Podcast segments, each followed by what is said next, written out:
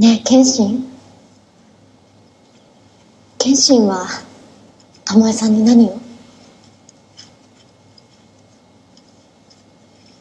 薫殿と同じでござるよ。ありがとう。それとすまないと。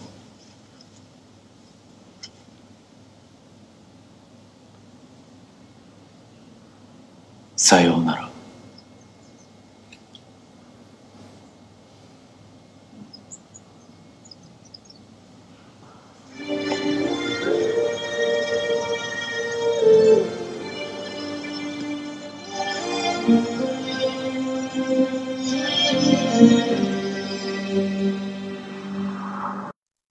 大家好，欢迎来到这期的伪球迷的生活，我是主持人莱克。我们这档节目将和大家聊一聊有关足球、篮球以及生活本身的一些有趣的话题。那么我们这一期呢，不和大家聊体育方面的话题，我们来聊一聊一个男人的故事。这个男人呢，他的出身比较悲惨，他是生于幕末时期。幕末时期是怎么回事呢？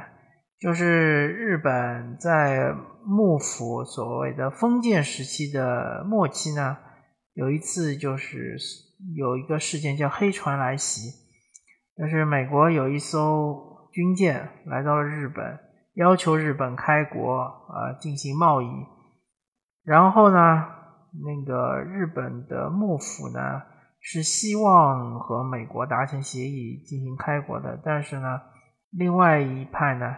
由于反对幕府，所以反对这个开国。呃，同时他们又簇拥在政府，呃，又簇拥在天皇的名义之下。那这个天皇呢，就是非常非常著名的明治天皇。那么，于是这两方呢，就进行了一场战争。这个战争就是幕末战争嘛。然后，在这个战争时期呢，当然平民百姓就遭殃了嘛，流离失所。然后我们的主人公这个小男孩呢，他很悲惨的是被人贩子给拐走了。然后好巧不巧的是，在路上人贩子就遇到了强盗，强盗又把人贩子给杀了。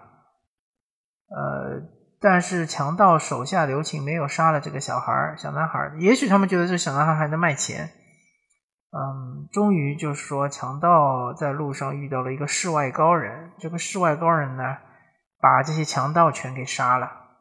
然后这个小男孩呢，他做了一件呃令这个世外高人非常惊讶的事情。他就是在那边挖坟嘛。他挖坟了之后呢，他要去埋葬所有的人，包括拐卖他的。呃，人贩子，包括是杀害人贩子的强盗们，他要去安葬这一些所有的所谓坏人。那这个呃大侠就问这个小男孩说：“你为什么要埋葬他们？”他说：“人死了之后，其实都一样的，我们都是一样的，他们也都是一样的，死了就是死了，没有好坏之分。”于是这个大侠呢。他就问这个小男孩：“你叫什么名字？”他说：“我叫心太，心就是一颗心的心，太就是太阳的太。”然后这大侠说：“你的名字太软弱了，这个名字不好听，我给你起个新的名字。新的名字叫啥呢？我们暂时按下不表，到后面再揭晓。”然后这个大侠就收了这个小男孩为徒，教他剑术。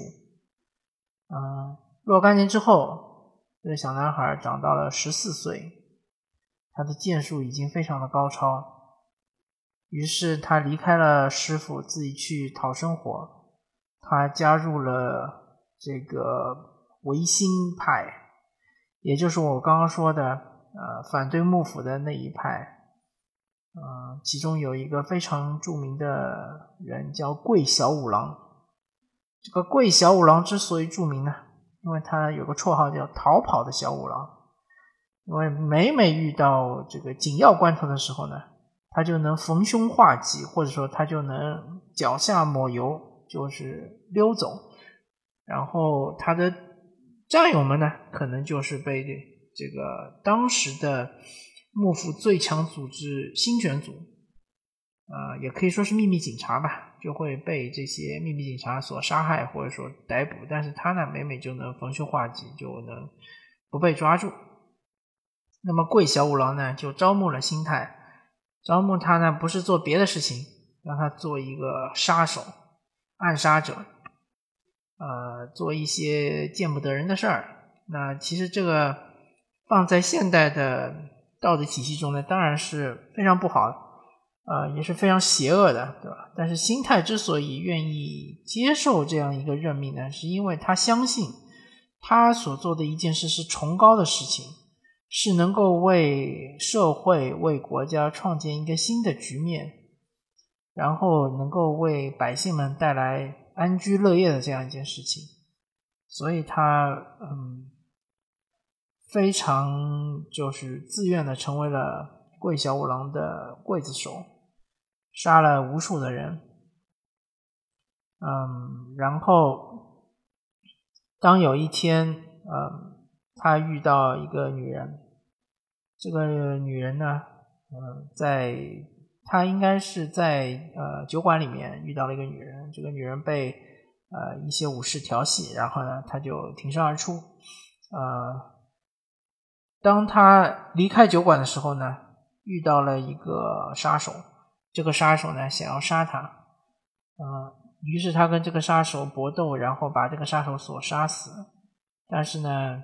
由于这个他呃挥刀的一瞬间，这个杀手的血就溅出来了嘛，溅到了旁边看的这个女人的身上，然后这个女人就昏了过去，然后然后我们的主人公或者说心态，他就把这个女人带回了组织里，然后呃带回去之后呢，这个女人就成为了组织里的一员，当然她。并不是做一些呃像心态做的这样的事情，她只是在组织里面打杂，呃，就是这个打扫啊，或者是盛饭啊、洗衣服啊之类的事情。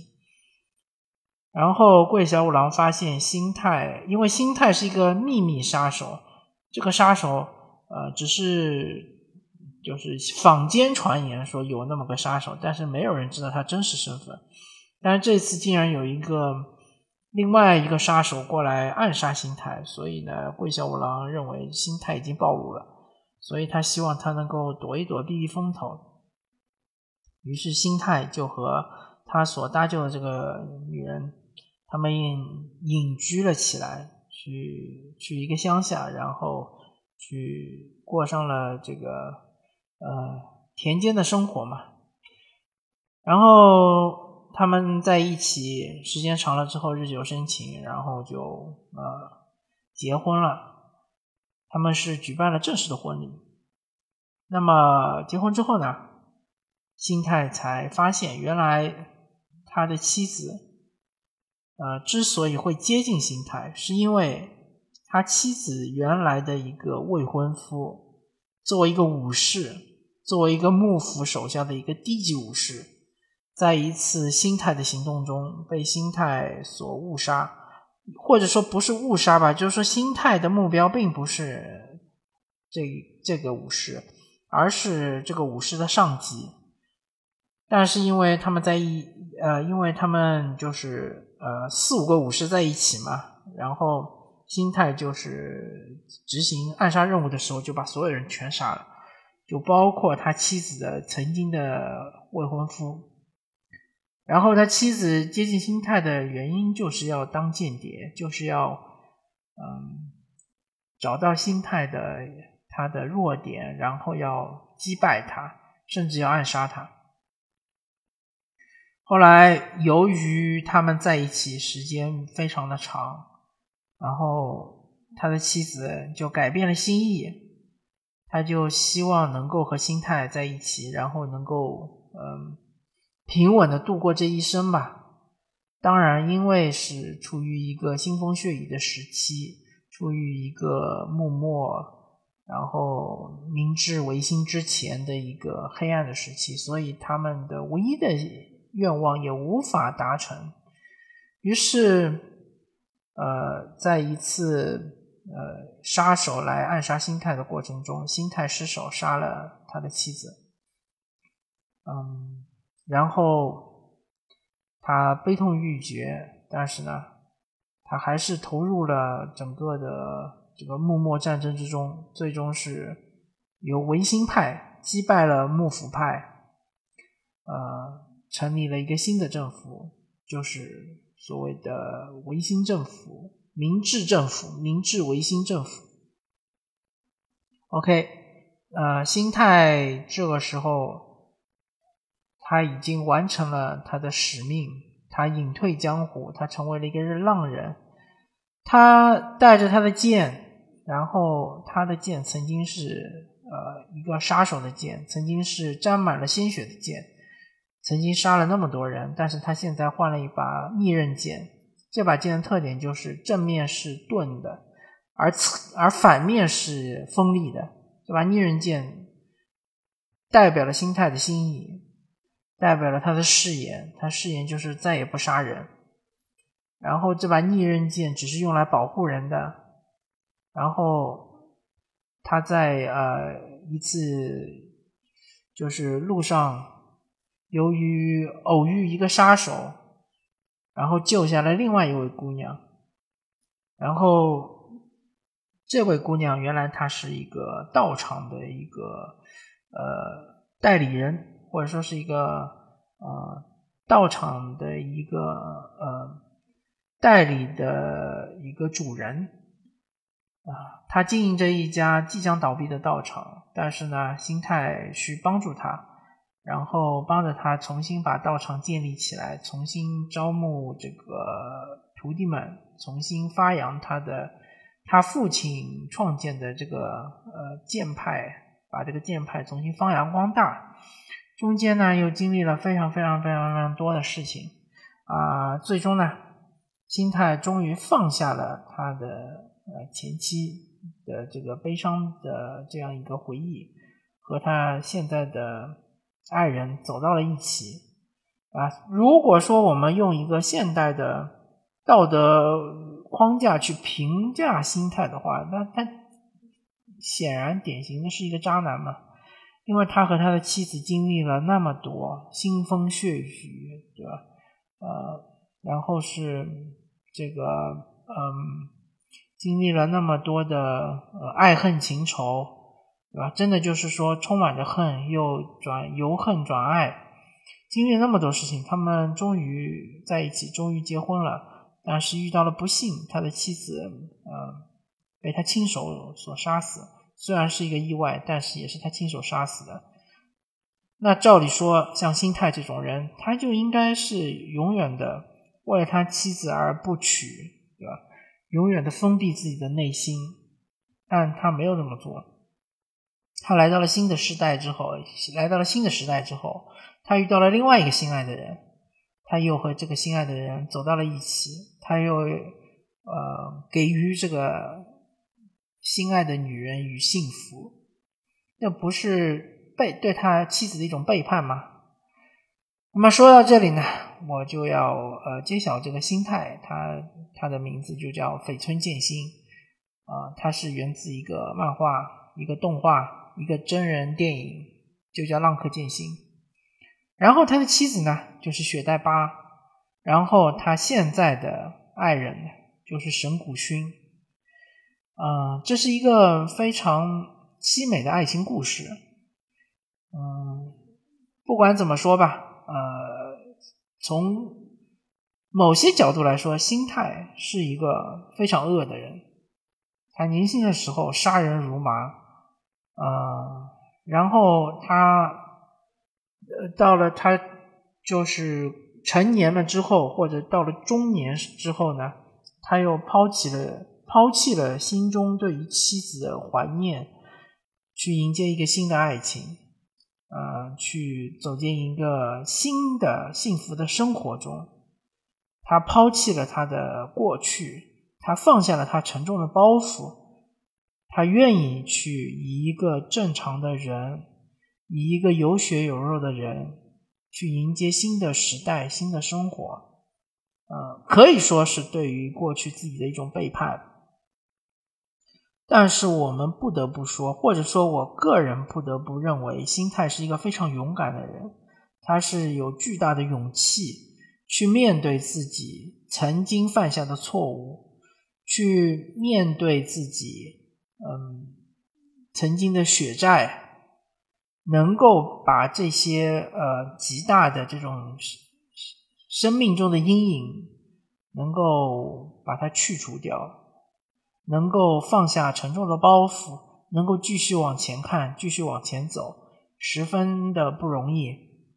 其实我们生活中也有这样的人，也会存在于这样的人，也会有一些丧妻也好，丧夫也好，或者说呃，由于种种的原因，曾经与心爱的人分手，然后能够从这个呃感情的阴影中走出来。或者由于种种的原因，曾经生活中遇到非常多的困难，曾经生活中做过一些非常错的事情，但是他们能够呃，在弥补了自己的过错，或者说试图弥补自己的过错的过程中，逐渐逐渐的从这个阴影中走出来，嗯，心态或者是剑心，就是这样一个非常积极的人，非常阳光的人，呃。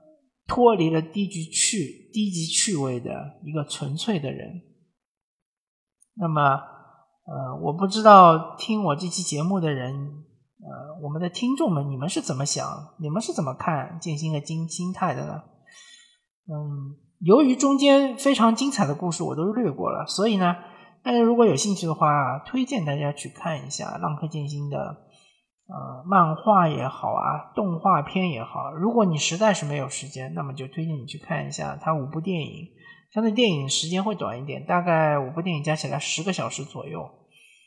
嗯，确实，这个呃，河原生红这个作者，他是在融合了整个呃幕末，然后是明治维新初期的这样一个历史背景下，创造了这样一个非常。